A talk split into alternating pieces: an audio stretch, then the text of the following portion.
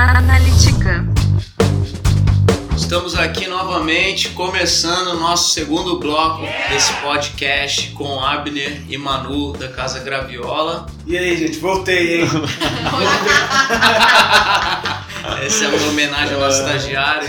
Continuando a parte Sempre 2. voltando. Solta o som do nosso estagiário. Eu voltei agora pra ficar. Adi.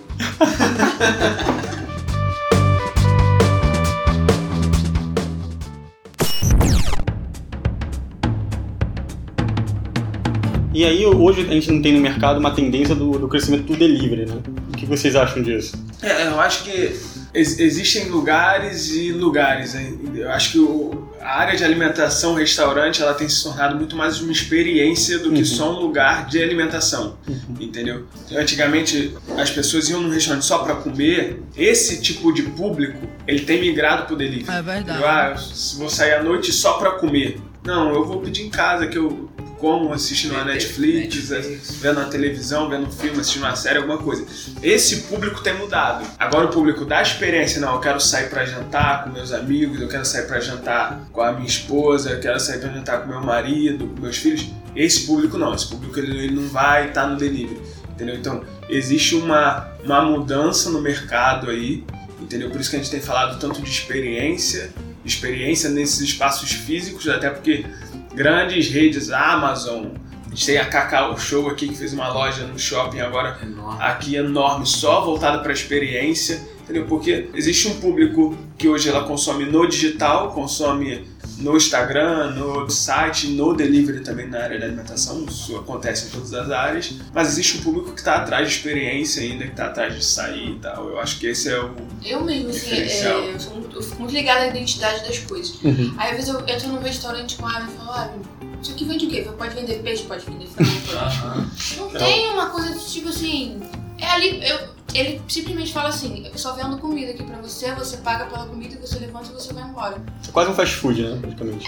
E até o fast food McDonald's dá ainda uma, experiência melhor. No Verdade. sentido de visual É, e você tal. tá numa lanchonete americana. Às vezes o cara faz um negócio maneiro no Instagram e mostra, sei lá, pro outro local, enfim, faz uma coisa, aí você chega no restaurante dele, você senta, é só, olha, gente, isso aqui é o quê? Uma churrascaria? Não sei. Ou, sei lá, Onde é que eu tô?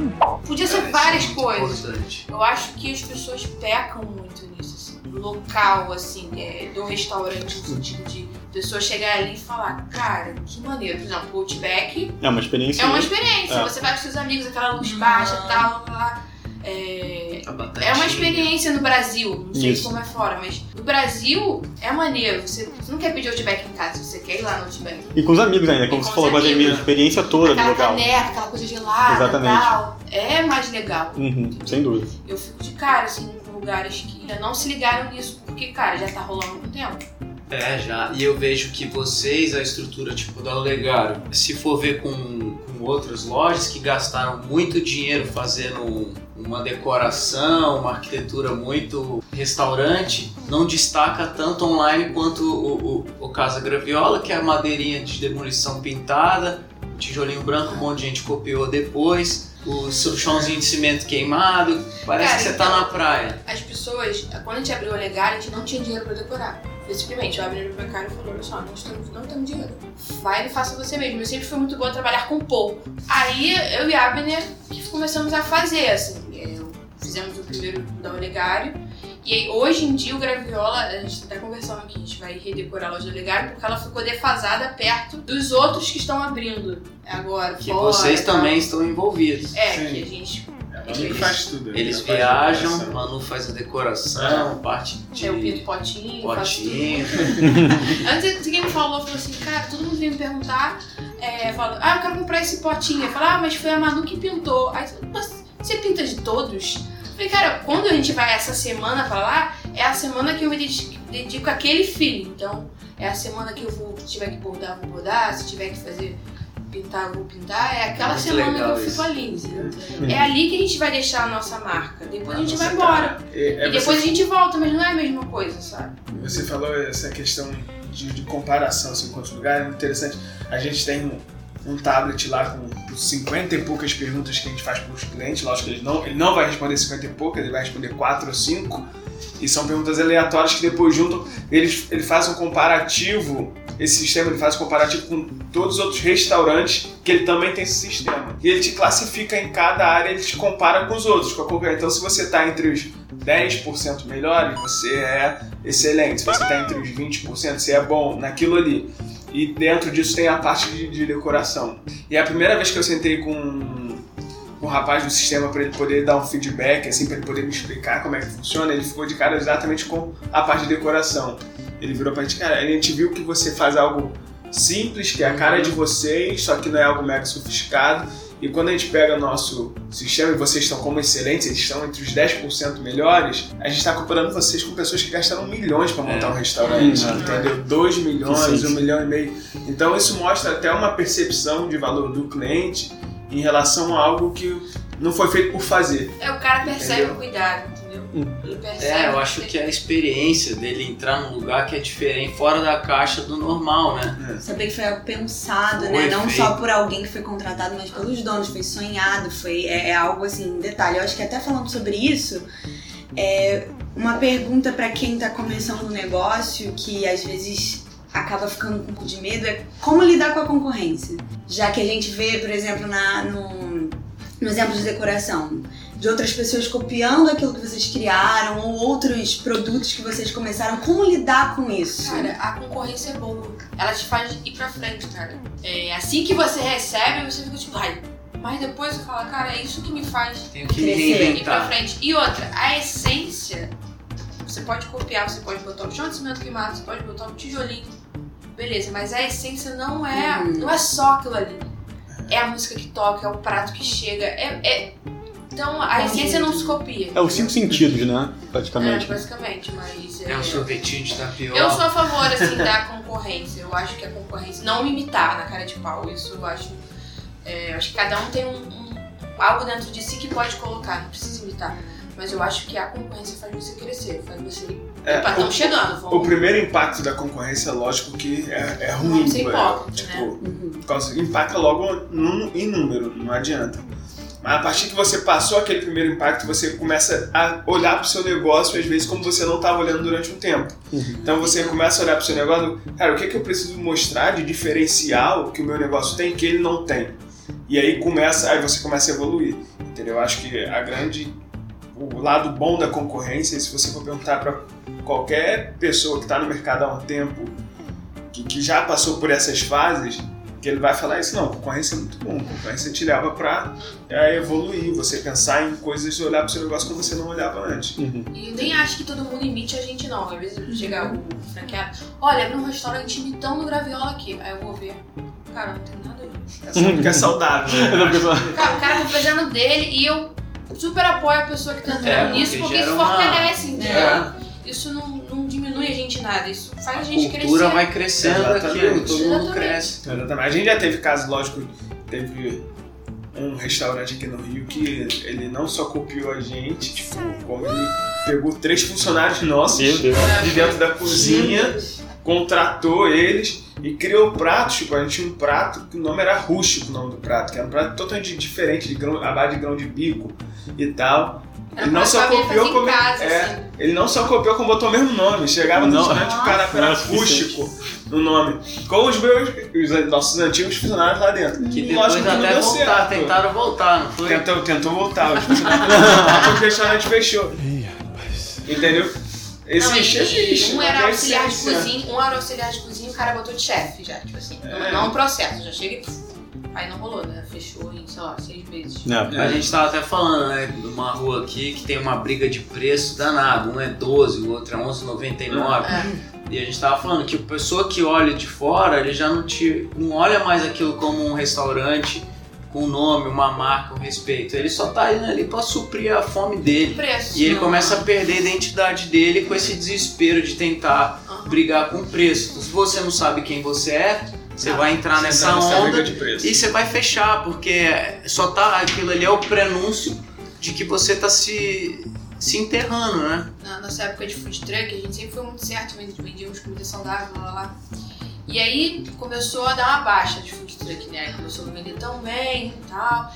Aí a pessoa que, sei lá, vendia uma coisa específica começou a, a, tipo assim, vou vender hambúrguer também. Sei lá, mas o cara vende peixe. Tudo de peixe, por exemplo. Ah, não, vou vender hambúrguer de carne de picanha. Porque o cara começou a se vender. Uhum. Tipo assim, se prostituir Uhum. pra conseguir é, Lucrar. lucrar, entendeu? Aí É, eu acho que quando chega nisso, a gente tem até uns casos aqui no Rio, a pessoa era de açaí e sanduíche saudável, daqui a pouco tá fazendo rodízio de pizza, É, tá massa, aí você fala, mas que que, que, que virou isso, gente? É, entrou em você perde a né? identidade, aí você entra numa briga de preço, que é uma briga de preço Hã? ela vai sempre te puxar pra baixo, entendeu? E aí você começa a brigar com, de, com o preço com o seu concorrente e sempre vai ter alguém, alguém pra poder diminuir mais até aí você já não tem mais margem, aí você perde qualidade e Aí já aí você vira um- fundo. Aí já vira um valor que você já não tá lucrando nada, o negócio já virou uma Nada, briga de já, ego. Já é, vira um filme de terror, É isso aí. né? É, isso aconteceu muito no food truck, assim, quando deu a baixa do food truck, as pessoas começaram, todo mundo vender hambúrguer no desespero de carne. Tipo, cara, a gente precisa vender, a gente precisa viver. Então, e muita marca que tinha uma identidade legal Começou a se perder por isso. começou a se perder. É. Poucas foram as que é, evoluíram e hoje tem loja É física. muito difícil se manter. No... E as que tem loja física foram as que se manteram, apesar Uhum. do, desespero. Porque dá um desespero, óbvio. É, porque tem essas coisas momentâneas, né? E o food truck teve uma época que foi um boom do, do food trucks, realmente. Então a galera que não soube se moldar com, a- com os acontecimentos, porque hoje ainda tem, mas é muito menos. E é- Não, hoje hoje bem menos, eu acho que nem se tivesse mas um é Mas hoje, festivalzinho, hoje virou hamburgueria. burgueria é praticamente. Com um showzinho vai Exatamente. fechar um monte. Mas antes é, era aquilo. paleta mexicana. É, exatamente. Então é muito de moda, né? Então a pessoa que não souber aproveitar a onda e se Exatamente. reinventar e, e a vai gente- pra outros a níveis. gente pegou o food truck, foi o que a gente falou, a gente não tinha dinheiro pra um restaurante. Cara, bom, o que a gente vai fazer? Vamos pegar um food truck. E era mais barato, mas a gente tinha ciência que era um tempo ali, cara. Não- a Era não É, vocês saíram Não, bem, não. souberam sair na hora certa. É, tudo, tudo você tem que saber a hora de entrar e a hora de sair. Isso. Entendeu? A gente saiu na hora certa, porque a gente sabia que era algo que era, ia servir de trampolim pra gente. Mas o food truck foi tão bom porque até essa questão da escola, mas por causa dele a gente teve food truck, a gente juntou todas as economias possíveis e food truck, o pai do Abner, fã do Abner, inclusive, ajudou ele, é, deu um dinheirinho pra ele é, botar e tal. E por causa do nosso empenho no food truck, que nossos amigos vinham e falavam, cara, isso é maluco. Isso não tinha vida. Seis sábado, domingo, quinta, seis sábado. Várias vezes eu ficava cozinhando é, o dia inteiro, o Abner dormia pra de noite ele madrugar, isso assim, cinco, seis dias. Uhum. E por causa desse período, a gente teve um sócio investidor, é, que entrou na nossa primeira loja, que são nossos amigos. Eles olharam e falaram, cara, eles. Primeiro, eles acreditavam no projeto, óbvio. Uhum. Eles viam que, que comida saudável era algo a longo prazo, mas eles viam garra na gente, eles viam que a gente ia é, correr atrás e nem foi uma. Nem foi a gente que foi até eles. Eles foram até a gente e falaram, ei, a gente queria ajudar vocês a abrir, a gente quer ser legal. sócio investidor, a gente não quer se meter em nada, a gente só quer investir em vocês. Uhum. Eles viram empenho, né? Eles viram o empenho por causa do food truck. Uhum. Se a gente tivesse lá de braço cruzado, É, você não tem que fazer nada esperando nada, mas eu acho que sempre tem alguém te olhando. Uma coisa que me ensinaram é isso. Sempre tem alguém te olhando. é, e tem isso, que é grande ganho. Tem o outro lado também que o Food Truck ele serviu pra gente como divulgação de marca muito boa. Porque a gente estava nos maiores eventos do Rio, a gente circulava o Rio inteiro, então a gente fez evento Rio Centro, evento para 50 mil pessoas, então, Na era uma divulgação hípica dentro de grandes empresas no Rio, então era uma questão de divulgação de marca muito legal a 360. É muito diferente de você abrir um restaurante na, numa rua e que você tem aquele, aquela rua ali, um raio ali de 5 km de pessoas para você atingir. Então, a gente rodava o Rio de Janeiro inteiro com food truck, Uhum. entendeu? Isso era muito bom E também gente como tem, marketing. e a gente tem clientes desde a época do food truck, como foi a Uhum. gente. E eu? É, verdade. Desde a época do food truck, e o cara sempre fala, sabe o que eu conheci na época do food truck? Sabia? Tipo assim, eles têm maior orgulho assim, de É. falar. Não, isso que é Sempre legal. parte, né, da história. da memória, né? Fica uma Ah, Ah, todo mundo gosta de ver uma história que tem Faz tudo parte, né? é. Que tenha, e que tenha. É, Que você fez que parte. você fez parte, né? É, A gente vive numa época hoje de mídia social, de marketing digital, que é muita história sendo contada, é muito conteúdo, é muita informação. Então as pessoas elas sentem essa falta de pegar algo de De verdade. A verdade. gente tem uma grande empresa de suco aqui no Rio que foi processada há um tempo atrás porque eles inventaram Um uma história, né? um storytelling, entendeu? E quando descobriu que aquilo não é verdade, cai em cima da marca, Verdade. E entendeu? não foram os únicos, né? Ainda tem parte de sorvete, tem um monte de aí que pegaram que não era verdade, que não era verídico. né? É, exatamente. Então quando a pessoa ela tem uma história de verdade e ela se conecta com a história, É, aí você tem uma pessoa isso. que vai com você aí É, toda-. Toda a nossa loja, toda loja nossa, a gente tem a nossa história. Eu acho que é, é engraçado, que às vezes você tá lá, assim, eu tô lá comendo e tal. E eu vejo a pessoa lendo, mas depois que a pessoa lê, parece que o olhar dela muda pra É. tudo, assim. Aí ela vê a história e fala, caraca, que maneiro, eles começaram com três. Acho que isso dá uma leitura de que você vai, você vai conseguir também pra Uhum. pessoa, sabe? É o caso de vai pra Europa, você vai naqueles restaurantes de 1920, tá aberto até hoje. Aí você vai lá Você ler vê- a história, é. foto do, do tataravô, do É. avô, e hoje tá lá o, o neto com a mesma cara, só que já velhinho e passando já pro filho. Você tem prazer de comer ali. É. Que é um negócio que tá perdurando, tem qualidade, a qualidade se mantém. E eu acho que isso é então. fantástico, né? É mágico para quem vai e quer ter uma, uma experiência. Você falou de marketing digital, a gente já está acabando aqui. É, a gente sabe que você adora marketing digital. Você fica ali olhando os números. Não gostava não, mas a pessoa tem que gostar. É, não é nem que eu não gostava, tipo, Ele recebe go- vários eu recebidos. Ele recebe recebidos de tempero, sorvete, açaí. É. Vamos. é o que eu vendo, tá bom. Tô comendo, tá bom. Tá ótimo, né? Eu gosto de estudar, tipo, se eu vejo uma necessidade de algo dentro aqui do Graviola, eu vou querer estudar, até porque hoje a gente tem uma pessoa de marketing aqui dentro, só que eu quero saber daquela área, até Uhum. para poder saber cobrar, saber acompanhar. Eu acho que a grande empresa se faz não só de uma pessoa, de gr- grandes pessoas, mas acho importante a gente não ficar só na mão de uma pessoa. Então eu- hoje eu estudo muito sobre marketing digital, gosto de estudar sobre isso, mas por causa do, do Graviola, assim, que, que é- você vê uma necessidade, você vê um, um mercado indo pra isso, a gente tem que se atualizar. O dele é muito curioso, assim, ele é muito interessado, ele corre atrás mesmo assim, das coisas. Ele pega aquilo ali pra estudar, eu vou estudar aquilo ali e vou aprender. Não, não desistir da parada. assim. Instagram do Graviola é praticamente tudo orgânico, igual a comida. Deixa eu falar, quando a gente começou o Instagram do Graviola, para as pessoas, porque ó, as fotos são todas dos clientes hoje, né? Uhum.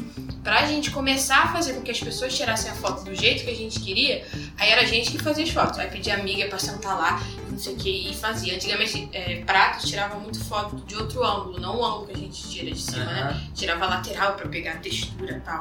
E aí a gente começou a fazer foto de cima. Era assim, Era tipo, gente. era só E gente. a madeira. Era minha mão, minha tatuagem, assim, aparecendo. Aí a gente começou a moldar. E aí hoje a gente vê gente chegando no restaurante super maquiada, de chapéu, pra fazer a, a Sessão de foto. foto. Aí a gente fala, caraca, que engraçado. Como é que Eu sou composição. Né? acho, acho até legal essa parte do estudo.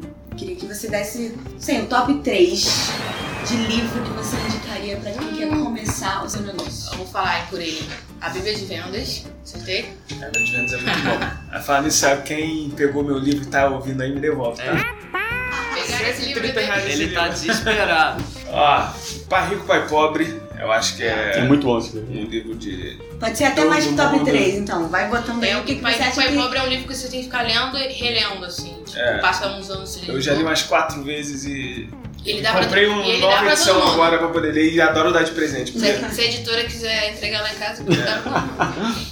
Pai Rico, Pai. Pobre, é, a Bíblia de Vendas é muito bom para qualquer área de mercado. Acho que qualquer função que você exerce em qualquer área que você trabalha, você tem que ser um bom vendedor. Minha área, que é a área de restaurante, tem o Restaurant Man, Sabia. do Joey Sebastianich.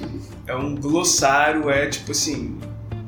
Tem tudo ali, entendeu? Na área de restaurante, eu acho que esses três aí tá. O Sim. último é pra área de restaurante, os outros dois Uhum. é bom pra qualquer área. Pra geral, né? Pra gente finalizar nosso podcast, a, a sua dica, uma dica matadora pra quem está começando o seu negócio. Não precisa ser restaurante.